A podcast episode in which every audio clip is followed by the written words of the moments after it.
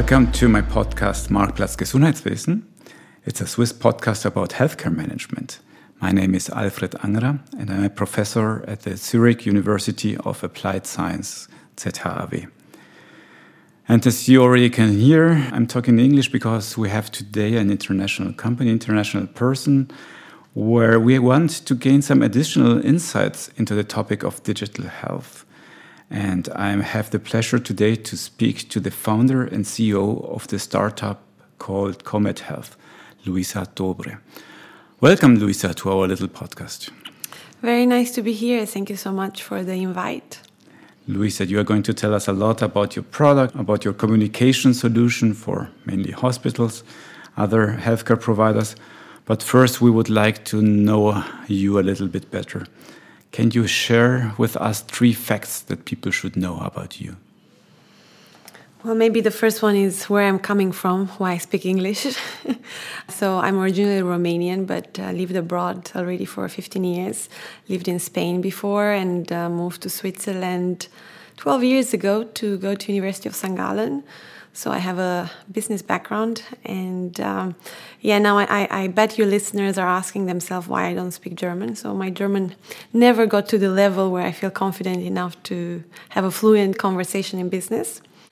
And um, the second one is I'm really passionate about creating an impact and um, helping others to become the best version of themselves and this is also one of the reasons why I started this company. And third, as you can also ask my business partner, I'm always a coffee geek, so I'm always looking for the nice coffee places when I'm traveling anywhere. So, what is your hint on this planet? What is a really good, nice place to have a coffee? Uh, on this planet? Oh, well, everywhere. You know, these specialty coffee places. In Zurich, my favorite one is um, Mame. I don't know if you know it. No. It's uh, one is in Seefeld and one in close to Limmatplatz. So one day when this pandemic is over, let's have a coffee there. We should do that for sure. All right, so you already started telling us about your background in, in business in St. Gallen.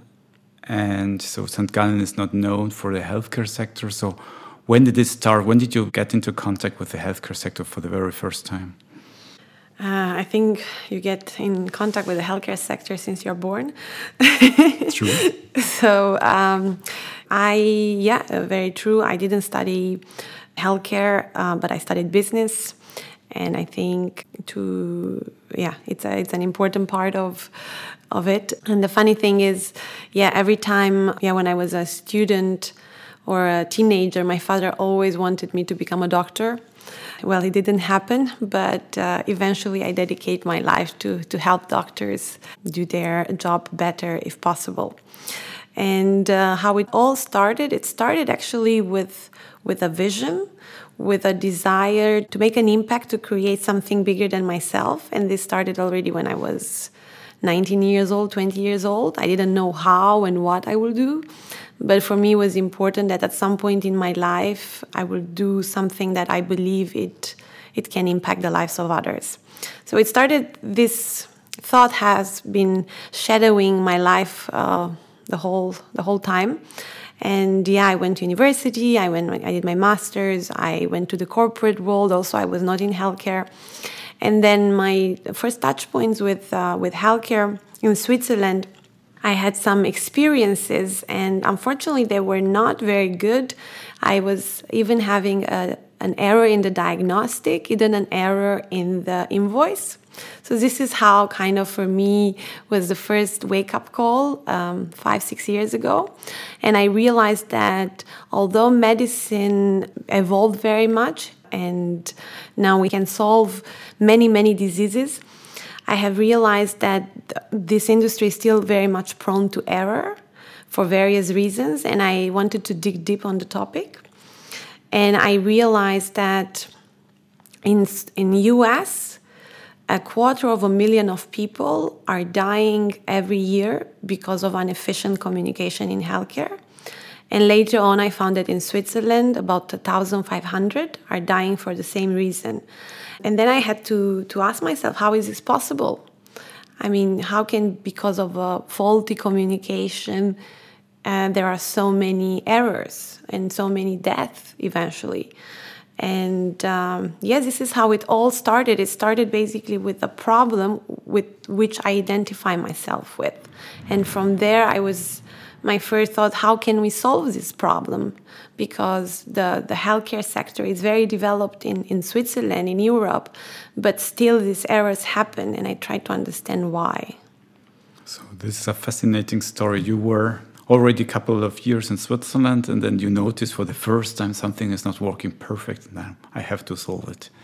Yeah, and, and it's definitely not a problem only in Switzerland. I mean, in US, a quarter of a million of people dying mm. every year because of this reason. And the more you dig deep on the research done, and in US is a lot of research on this topic, it's it's shocking. And I think, yeah, I think this is very, very important for every entrepreneur out there or innovator to to really identify yourself with the problem and, and, and try to solve it instead of starting with the solution and try to find the problem. What were you doing at that time when you encountered this personal problem? Uh, I was working in corporate, so yeah, very very different background. I used to work in Swarovski for the consumer business in the headquarters here in nearby Zurich. So there I was for five years, and I was already playing with a lot of different ideas in healthcare or in other areas that were interesting me. And yeah, I I realized that okay, there is so much uh, room for improvement, and there is really I really f- fell in love with the problem, to be honest. And I decided to leave the corporate world and and give it a try and really dedicate. My last five years were dedicated to understand very well this problem and then find a solution and build a team that can deliver this problem because of course i come from a business background. I'm not an engineer. I don't come from healthcare. And i have to surround myself with people who can develop on one side a solution like this. This is how i met my business partner mark. And then also really get in touch with as many healthcare professionals to really understand how I, how we can help them Okay, so you, but you already had in your mind the idea I want to become independent. Um, I want to start something new. Otherwise, I see a lot of problems out there, but I'm not trying to solve themselves with my new company. But you saw this opportunity to start your own business. Yes, of course. I think there are there are always opportunity to start your own company, but the thing is, is always why you are doing this because it's so hard to build a company. You will many times hit the bottom. Uh, and if you're not very passionate about the problem you are solving, if you're not very passionate about the people you are going to support, to, to help with your solution, then it's very hard to actually motivate yourself for a very long run. So, you know, this is not a sprint, it's a marathon. So, building a company it requires a lot of passion, enthusiasm, and resilience. Was this the second disappointment from your for your parents? First, you don't become a doctor, and now you leave a good, nice job with corporate, and now you're starting your own risky thing. I I don't know. I never asked my father. he seems to um, yeah, he seems to be supportive about it but it, it's just funny how how it all turned out because I remember how insistent he was that I have to study medicine, and um, I knew that I don't probably have the patience to study for all my life medicine which i have a great respect for people who are on one side studying medicine all their life and on the other side for the nurses who are always the first line of care and dealing with all the emotional roller coaster of their patients and relatives I knew that I, I, I probably I would not be good on the front line, but I I really believe that yeah there there are so many ways how we can help them yeah uh, ease their their work. You know i can feel you. My mother wanted me to be a doctor as well. And later i became a doctor but in the wrong discipline. So i think by now she's proud of me again. So lucky for me. That's yeah. I and you see, you're also uh, very much uh, very very close to the healthcare topic. So yeah, yeah, as close as it gets without um, getting with blood in touch. That's true. Now, let us focus back to the situation five years ago. You see there's a huge problem. Uh, well, you experienced a problem yourself, then um, you did your research, I guess. Why did this problem happen? And it could have many different reasons. Uh, there are many problems out there in the healthcare sector why something was messed up in your situation. So, was this the first step to try to get to know the problem itself and the reasons that caused it? So for me, it really started to yes, I said I was reading about the problem, and then I yeah, and then I experienced myself firsthand. I cannot say that the reason for for me personally the error happened because of miscommunication. This I cannot really identify, but this was maybe the trigger, right, that made me research the topic. But what we have done, uh, really from the first moment I had this idea, we have gone from hospital to hospital trying to stop doctors and nurses to ask them a few simple questions. We had some hypotheses and we wanted to validate. So it was really a research project in the first year, I would say. And um, yeah, I almost got kicked myself out of the hospital. I will never forget. Why? Why is that?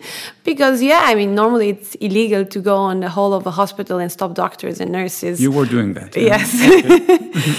uh, stop doctors and nurses and ask them, uh, yeah, about basically uh, their troubles when it comes to collaborating and communicating with others.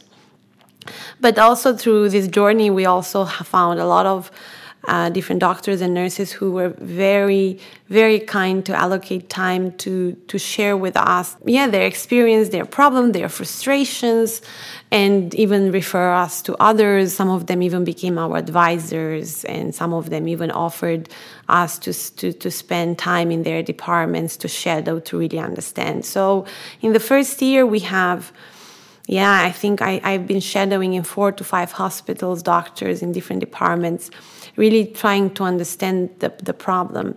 And how it summarized for me, it was that first of all, medicine became an art of managing extreme complexity. So you have a doctor or a specialization for almost every bone in your body, which created a lot of uh, cross disciplinary work in the moment you treat patients.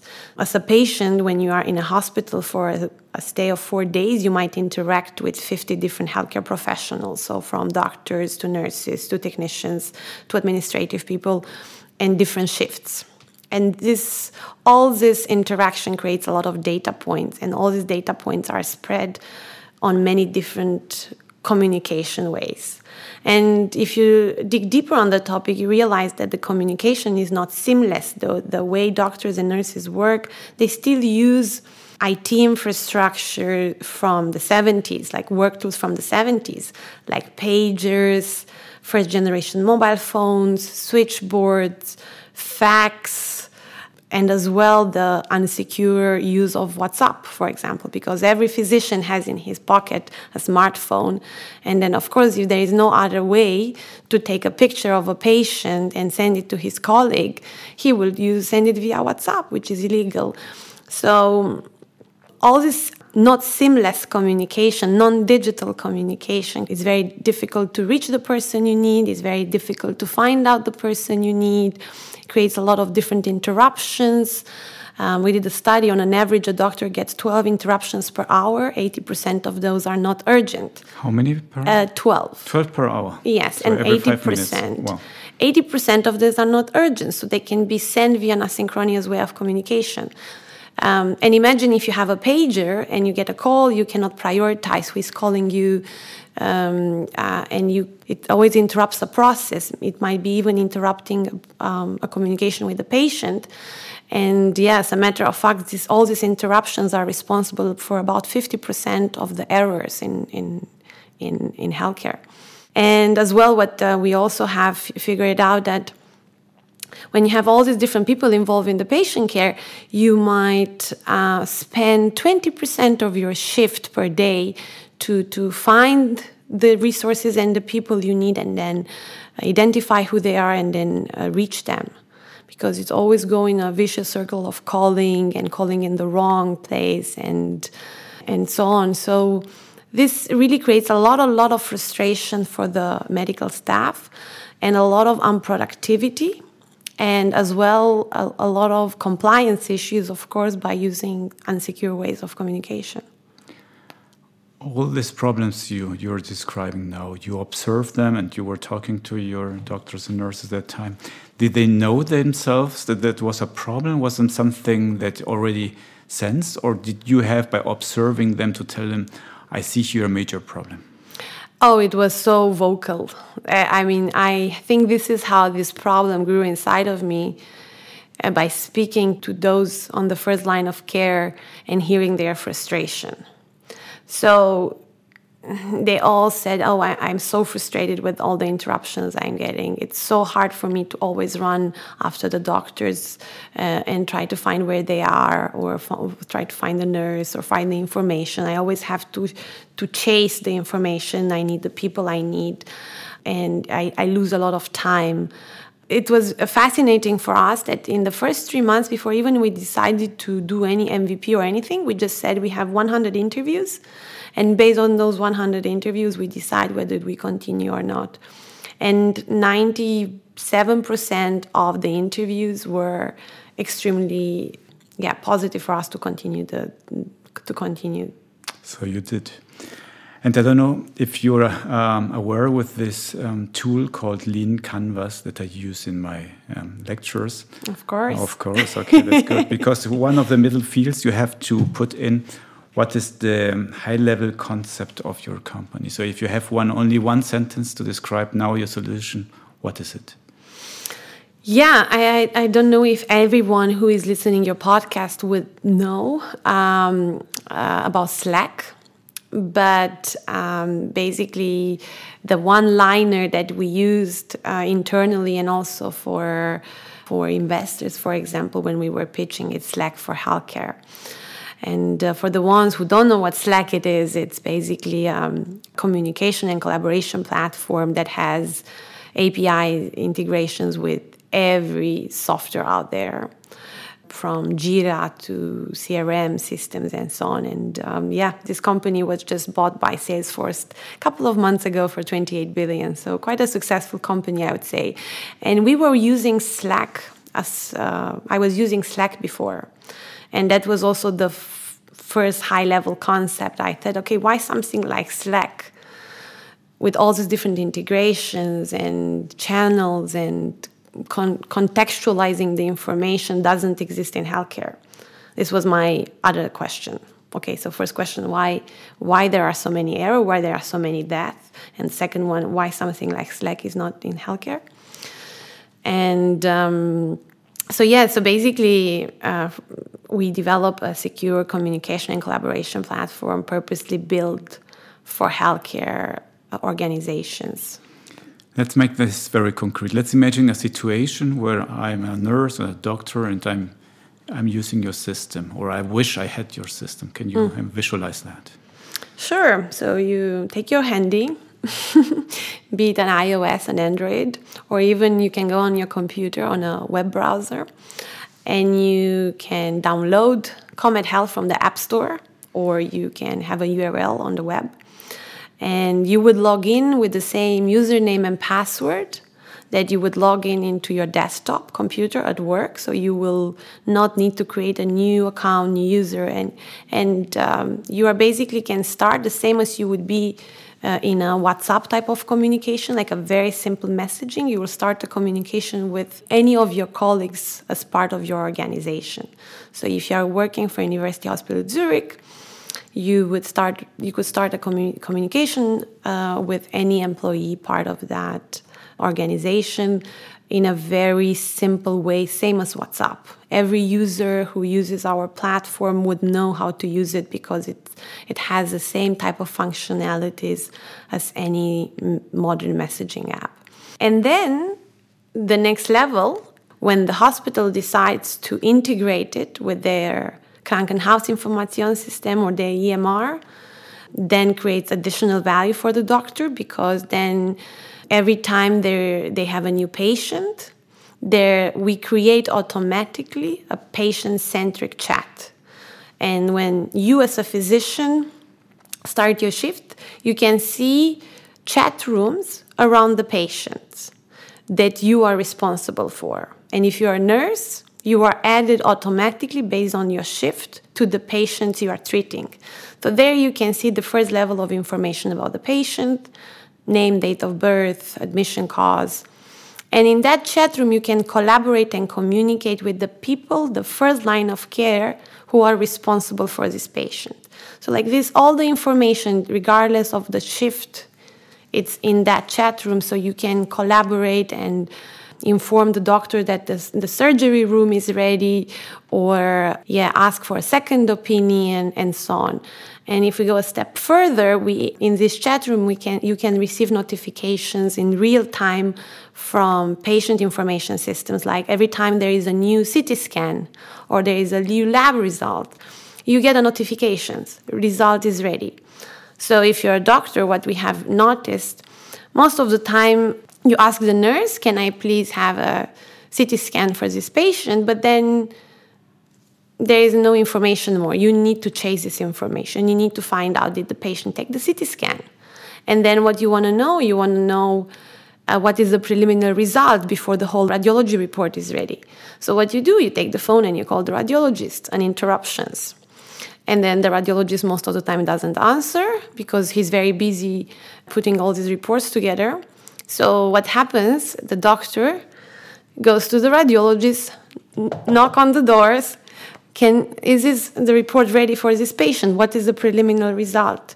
And this creates a lot of frustration and a lot of time lost to just find a simple answer to your questions because when in 80% of the CT scans you would just, or from the radiology scans, you would know already from the beginning what is a preliminary result without a deep dive on the case.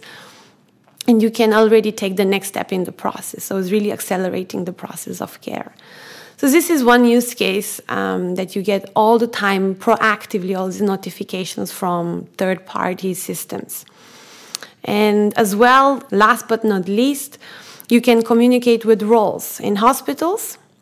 Uh, most of the communication and the, the, work is done around roles, around shifts. So we enable uh, doctors and nurses to communicate directly with a role. So, for example, I need to speak with a nurse um, in the chemio nurse, and I can see that is you in the um, today on the shift and then i have a communication i can ask for uh, the information i need but then the, the the shift it changes and the whole communication is never lost in the communication with the next person taking uh, the shift of nurse chemio. So these are a few use cases that, yeah, a physician or a nurse or an employee of a hospital can can work with our tool. And what I wanted to highlight is you can start super simple from a WhatsApp type of communication to very integrate it into your workflows to really help you become more productive into your day by day collaboration with your employee with your yeah with your colleagues. That was a lot of information. Let's let's digest that um, piece by piece uh, excellent I haven't told you so far, but I use your company as one example in my teaching. Uh, I tell them go to the webpage from Comet Health and try to find out what's their business model, what do they do, and sometimes they come back after five minutes and say, uh, that's just they do WhatsApp for doctors. Yeah. And you already mentioned that, but let's stress it again. Why is this not sufficient to have WhatsApp? Besides, it's forbidden, but there are other messenger systems, like you could have Signal or whatever. There are uh, Threema out there. Why is your solution more than that? So, okay, so uh, of course, the security, what you mentioned, this is one. But then you have the fact that it's purposely built for healthcare and it's purposely built for enterprise customers. So what I mentioned to you, when you start with Comet, you can download it on from App Store and so on, but then you connect with the same username and password that you connect to your computer. This already means that you are part of uh, an environment, a closed environment. So you cannot share data with third parties that are not part of that organization. This makes it a, becoming an enterprise solution, right? We you have mm-hmm. a single sign-on, we call it. And then the next level, we have the biggest value of Comet Health is integrating it with these third parties systems.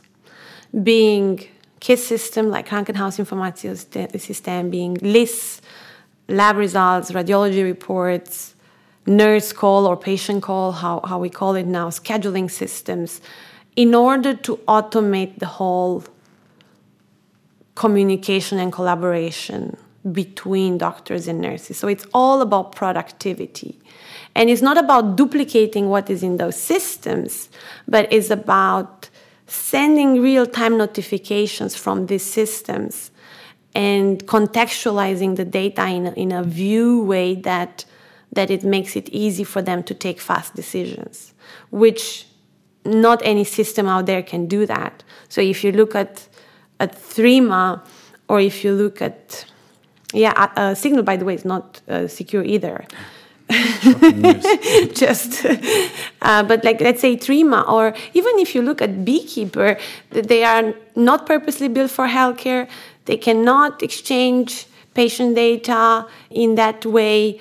And yeah i think the most important thing is they are not built for for uh, for healthcare and they cannot connect with all these different systems. They are not built for that let's stick for a moment with this security issue because I know that uh, whenever we talk about digital health, everyone is mentioning, yeah, well, what about the safety and patient data and so forth and so on. So I guess it is important on the one hand. On the other hand, I have sometimes the impression that the people who are buying the systems, they have a binary way of thinking that either it is safe, then I buy it from you, or it's not safe, then I, it's forbidden, like uh, WhatsApp, then I'm not going to um, use it. How important is this really as a strategic factor having security built in your system? Do, do your customers appreciate that? Yeah, uh, I believe that um, security is not is not just something nice to have; it's mandatory. We are talking about this is the basic rule for having a software purposely built for for any organization, especially healthcare organization. And our first customer, that is uh, our first SaaS, SaaS because we have a SaaS business, software as a service. Uh, so um, our first rollout customer is uh, the cantonal hospitals in Ticino, so EOC, and Ospedaliere Cantonale. They initially chose us and they were looking at us and they were looking at some competitors as well. And they were really keen to solve the WhatsApp problem because there were already some media reports around this topic. And they really wanted to provide to their staff a modern communication tool that is secure. So, first of all, using our simple version of the product, we call it Comet Essentials, a hospital can actually implement it overnight. It's, it's very easy implemented in a hospital. And the beauty of it is opt-in model. What I mean by opt-in model, every uh, employee of the hospital can decide if or not they want to use it. So the hospital said, if you want to use any secure, any messaging provider, the only app that you are allowed to use is Comet Health. And by now we have close to 3,000 uh, active users uh, from this hospital. So more than 60% of their employees are using it. And it was all based on their wish to, to use a communication tool. It was not imposed by the hospital. And this really shows the fact that people are really using messaging apps. And in the moment you give them the option to have a secure messaging app, they would go for it.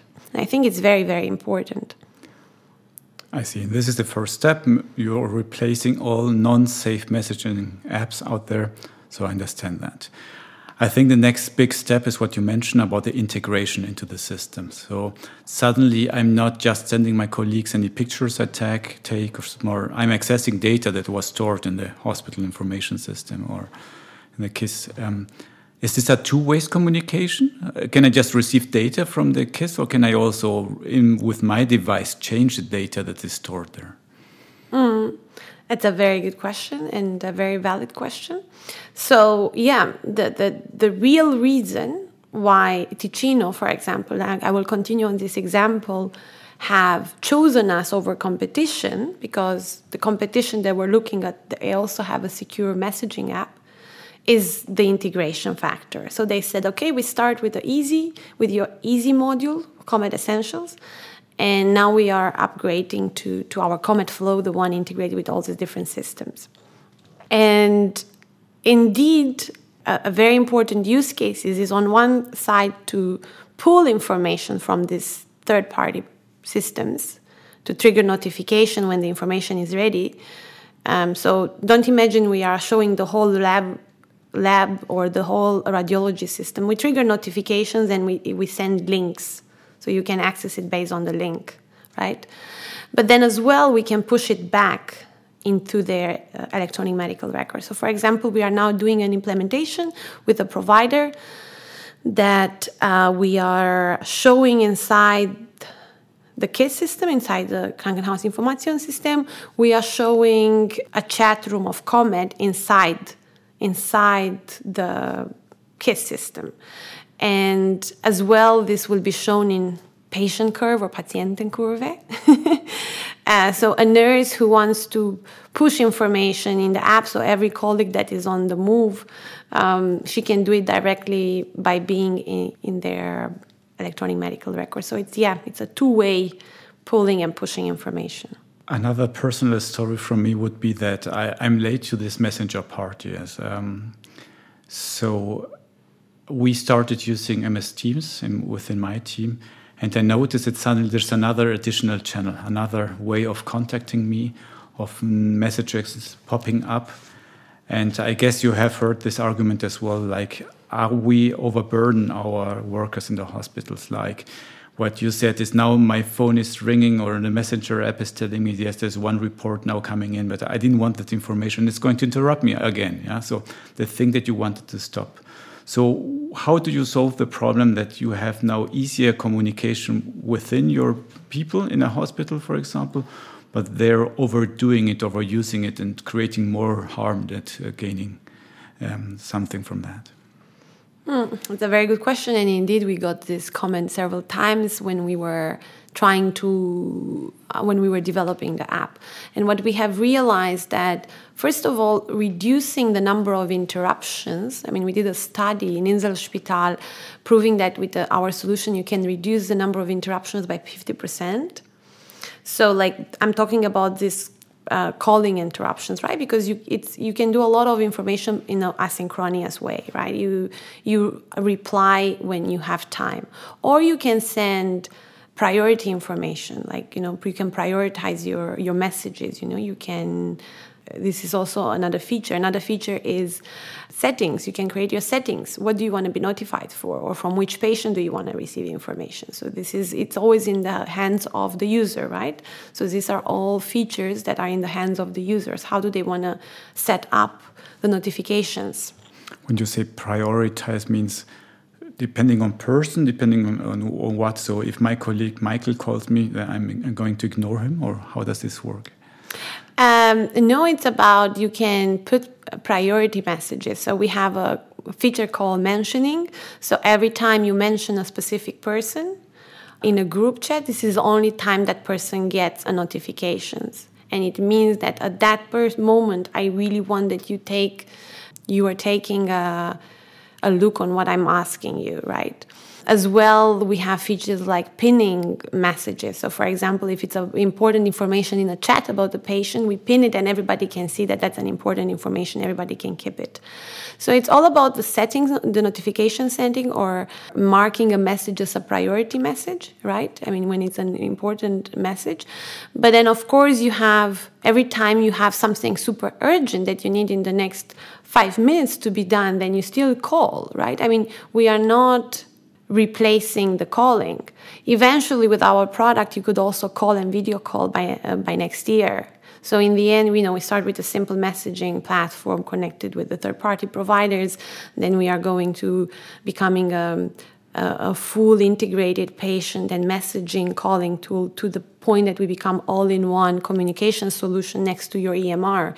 So in the end, we, our aim is to step by step replace and all these different ways of communication. So, you know, you will not need a DECT phone, you will not need a pager, you will not need a fax, you will reduce the number of emails. Definitely, you will not use WhatsApp.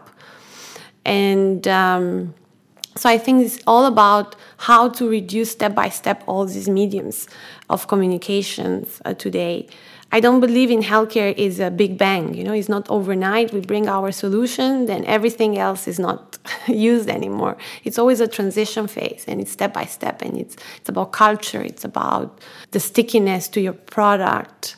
Uh, from from the people are using it, right? So that's why it's very important to always develop the product together with with the users, and this is what we have done. We spend more than 3,500 hours working together with nurses, with doctors to really get to that level. And this never stopped, you know. I mean, we will never stop on that. and that was one of my pet questions in this podcast is asking about this uh, this development process because you ask 50 doctors about what kind of features did they want to have, and you will get 500 opinions. And there's also the big danger uh, about making your program more and more powerful, more solutions, but then it gets so complex. Like we know from our um, Word or the Excel, they have 20,000 different options, and most users just use a, a really small fraction of that. So, how did you solve both problems? Too much information, too many different wishes in making your product too big? So it's all about user research, right? I mean, it's true. Like at some point, I remember in the first year, and even first two years, I was overwhelmed the information I was getting, and I could solve. There were so many problems to be solved, which were not really into our focus. And uh, uh, then you would run into the problem that you would make it uber complicated, right? So we realize simplicity is key, and simplicity in the moment you have an app that doesn't require much user training. I mean, the modern apps don't require user training. We never had a training for Slack or WhatsApp, right? So when you you are able to to to get there, then I think you are successful, and then you have a high adoption.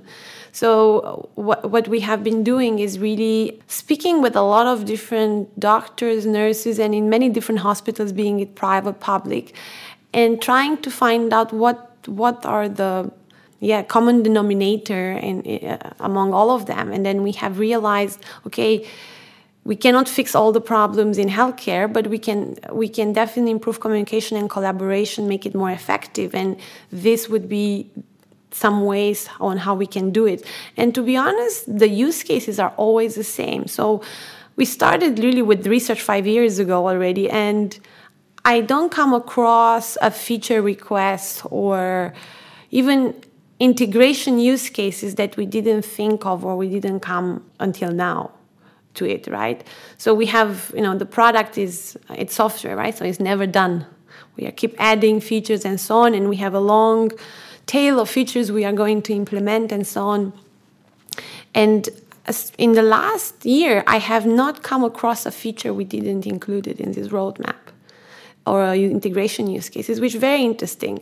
So our the, the hard part is how to distribute this information in the app you know from the user journey user perspective so that's why user experience is key when you develop an app for for for healthcare because most of the IT solutions in healthcare are not very user friendly. They are done by IT people, done into the lab- laboratory or in the front of their computer.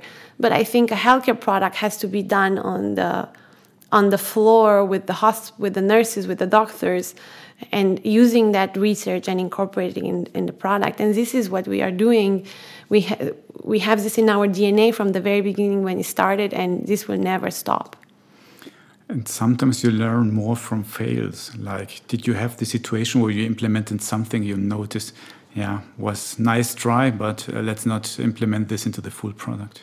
Yeah, definitely, definitely. So we we learn a lot, and and also we we we actually also fall into that uh, mistake of listening to some requests from users oh we would like to do this feature and then we realized we implemented it and they were not using it.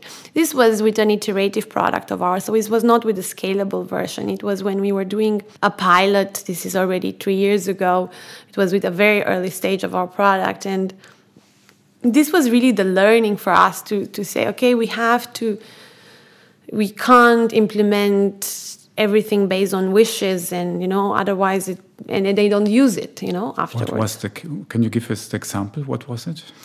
Um, this specific was availability like setting up your availability. Oh i'm in research i'm doing research now i'm doing i'm at lunch i'm i'm you know to set up and they forget to, to set up their status right? Nobody set up their status anymore right? I mean this is how when skype used to be before that you could put your status. But you know imagine the, idea was to, to have this that people will immediately do it. So i think if you don't you find a smarter way to update the status in a more automatic way there people are not yeah they, they will not do it and it's the same challenge for example with role-based messaging. We are convinced that role-based messaging is a key feature in healthcare. And yeah we we have implemented our first version of role-based messaging. And from that one we have realized that yeah we, we have still room to to improve. And now we are building already the second version of it. We are confident that it will be much user friendly than the first one. So, you know, it's all about working continuously on innovating these features together with the customers in a way that it makes it very easy for them to to use. Because all you want to do is learn from the data you have. You know, of course, our app has analytics, so you can see the you can see how many times how many pictures have been sent funny enough the pictures sending is the best use case we have everybody sends pictures or media files and um, this is and, and of course in the moment that um, that's why whatsapp is used so much because what you cannot do except with a, a, a messaging app is taking pictures. It has never been easier to take a picture or a video and send it real time to somebody else. And when you have a secure app this is what you will use it first for. That's true.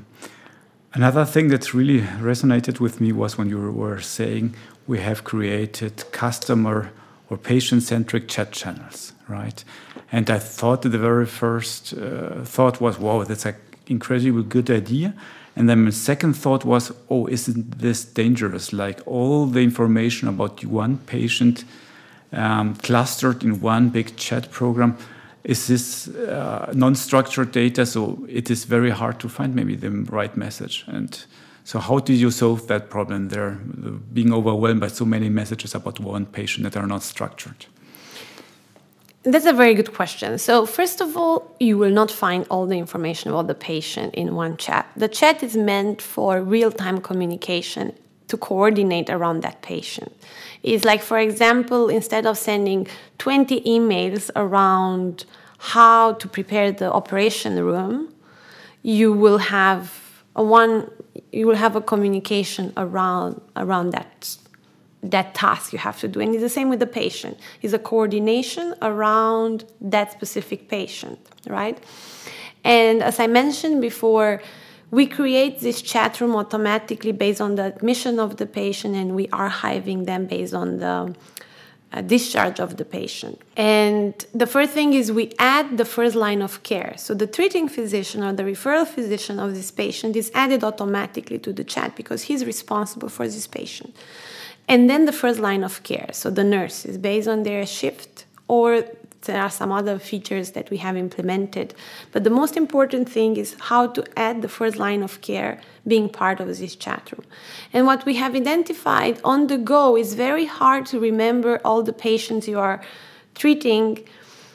And like this, you have always the context of the patient. So you can speak in the context of a patient. You can easily identify, ah, okay, this is Miss Abel from Broken Leg from room three aha uh-huh, is that person. So this is the report is ready for her. Okay let me go to my computer and see all the lab results for her. You will not look in our app to see all her history and so on but you just want to know that they, that information is ready. And as i mentioned you always have settings. You can create your settings based on how you would like to be disturbed. Also you will not you know like you might think okay it's a group chat it means i can get 200 messages notifications one. No you will not get notifications unless somebody specifically addresses you with a specific function a question. So we, we've seen this in swiss medical network. The treating physician said, I do not want to see how my middle management, which is obviously nurses and residents, are treating. I want them to contact me only when they need something with the priority messages. And this is the only way he was answering to messages. Otherwise, he was not really reading all the thread there because it was not relevant for him. If he really wants to see, he could look, but this is not relevant. It's just a coordination. So I think this is very important to, to highlight. It's, it's not meant to duplicate what is in the electronic medical record. It's just to enhance the value on the go in order to get this information when you're moving and you want to coordinate around the specific patient instead of making 1 million calls um, and calling for the same, uh, for example, a triage nurse, she might need to call five to 10 different specialists, but instead she can invite them in a room and send the same information to everyone so then she doesn't have to repeat the whole information over and over again. Let's assume that I'm convinced by your speech now and that I'm a director of a hospital and I say, yes, Luisa, I want your product. When? When can I have it? How, how complicated, how long does it take? Um, I assume that it depends if you have only your simple solutions or the full integration, but what is your take on the time? So today is Thursday evening. By Monday, does it sound good? Um, yeah, Monday sounds good.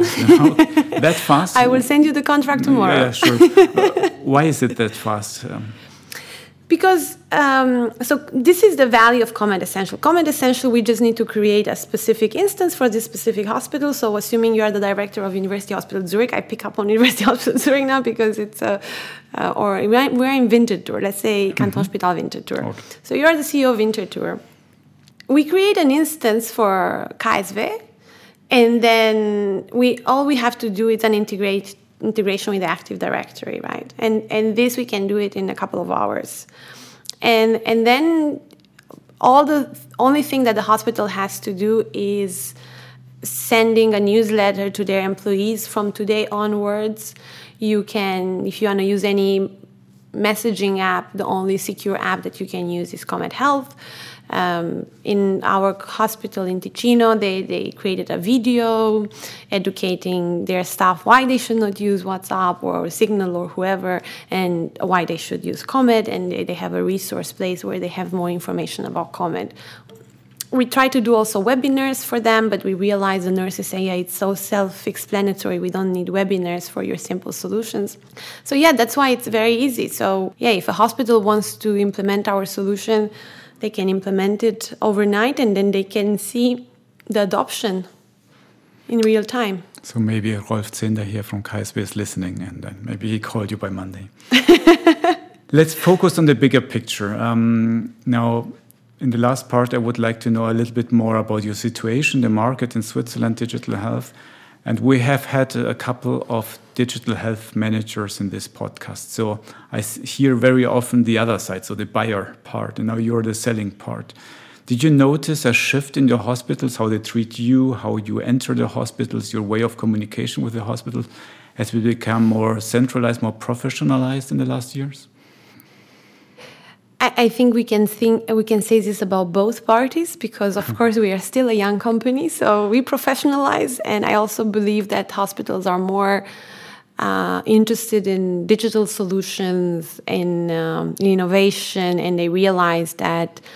Uh, especially post COVID, that communication and collaboration is key uh, and is at the center of everything. So we, we really see that many hospitals, first of all, they want to solve the WhatsApp problem.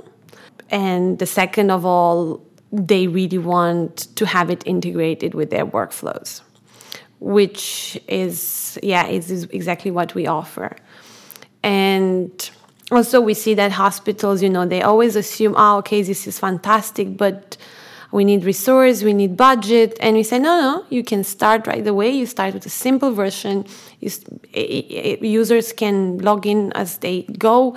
It's no implementation cost. And then, you know, you can upgrade step by step after you, you also have some feedback on our solution to integrating it into your systems, you know? And then this is also how you build trust because I think it's all about trust.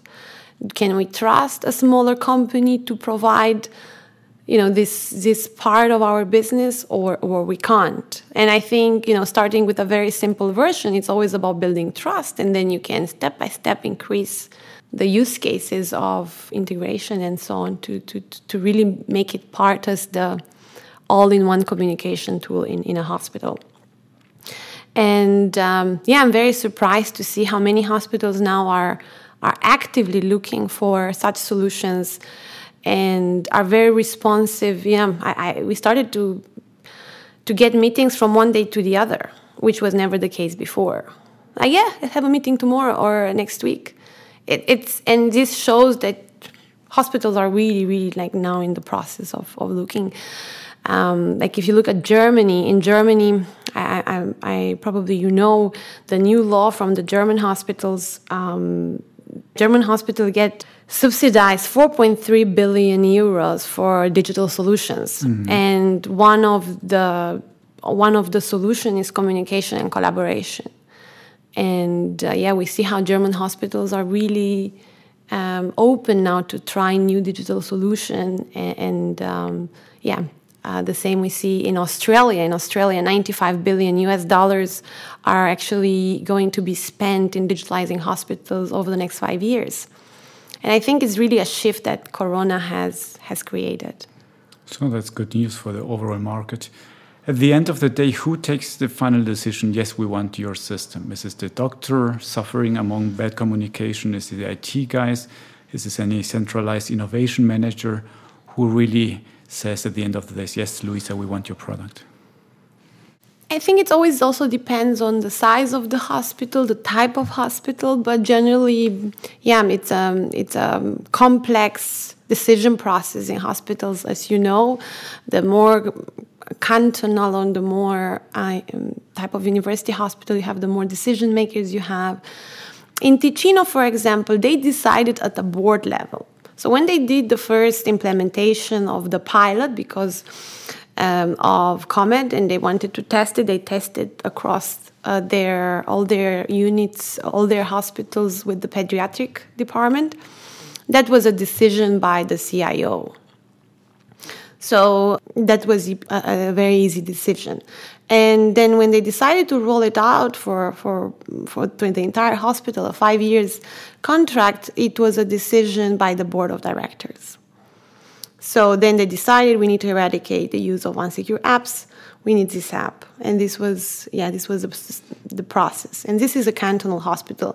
Then we have another hospital customer, Moncucco, which is in Ticino as well. It's a, um, a private hospital and uh, the CEO decided we need this, and we, they want a full integration of our Comet flow directly.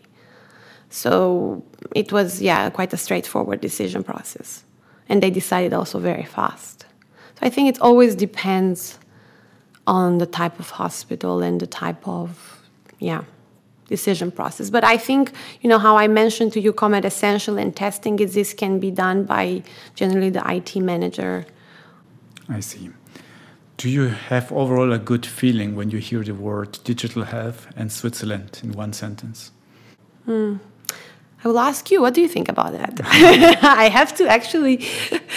we have many publications with my opinion, but I would like to know how positive are you that we are on a good path here in Switzerland about digitizing our systems? I think we're a good path, but as I mentioned before, it's not a is not a boom overnight that is going to happen. It's a, a lengthy process that is accelerated by the current situation. And the only way how I can imagine that this will be further accelerated and implementing is is not about the technology, it's about strong leadership and it's about changing a mindset, changing a culture.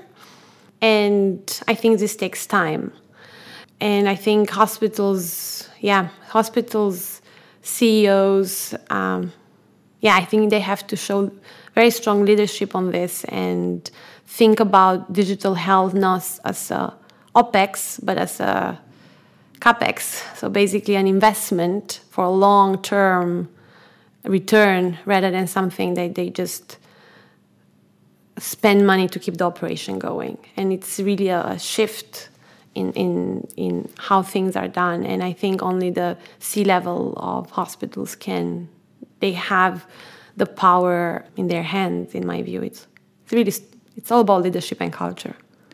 And they could show a strong signal to employees by buying your product and pushing forward the digitalization of the hospital. My product, and there are a lot of very, very interesting product in the market, right? I mean, we see overall some also communication with the patient is a very hot topic. There are hospitals like they now uh, adopt uh, solutions for communicating with the patient, telemedicine, remote, um, remote communication, and as well, yeah, mobile strategies. We see, I mean, in University Hospital Zurich, I, I speak again about them today. They invested uh, quite a lot of resources in. Um, uh, implementing, um, you know, the the whole internet internet touch points all across the hospitals to prepare a big rollout of a mobile strategy. And this means that there will be a lot of innovation happening in such a hospital because you have the, the ground to, to, to do that.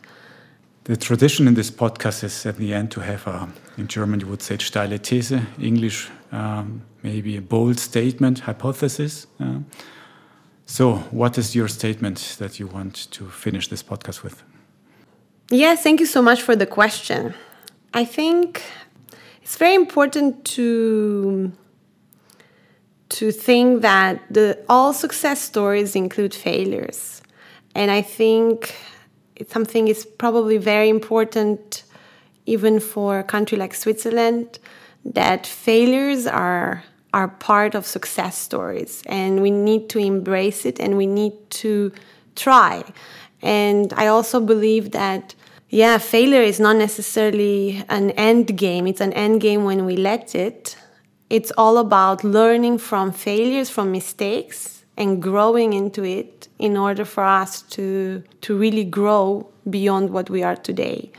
And um, I think it's the same in digital health. It's all about tr- trying, trusting, learning, and um, and ultimately really succeeding. And I believe that success is not individual, in, especially in digital health.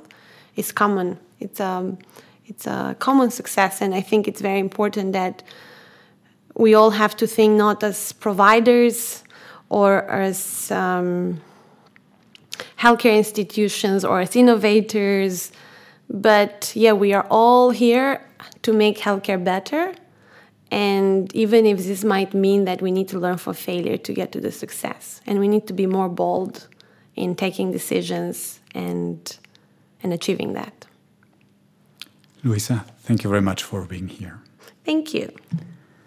And thanks also for all the listeners out there. You can give us feedback, send us comments under the email info at gesundheitswesen.org. Thank you for listening to this podcast and goodbye. Bye.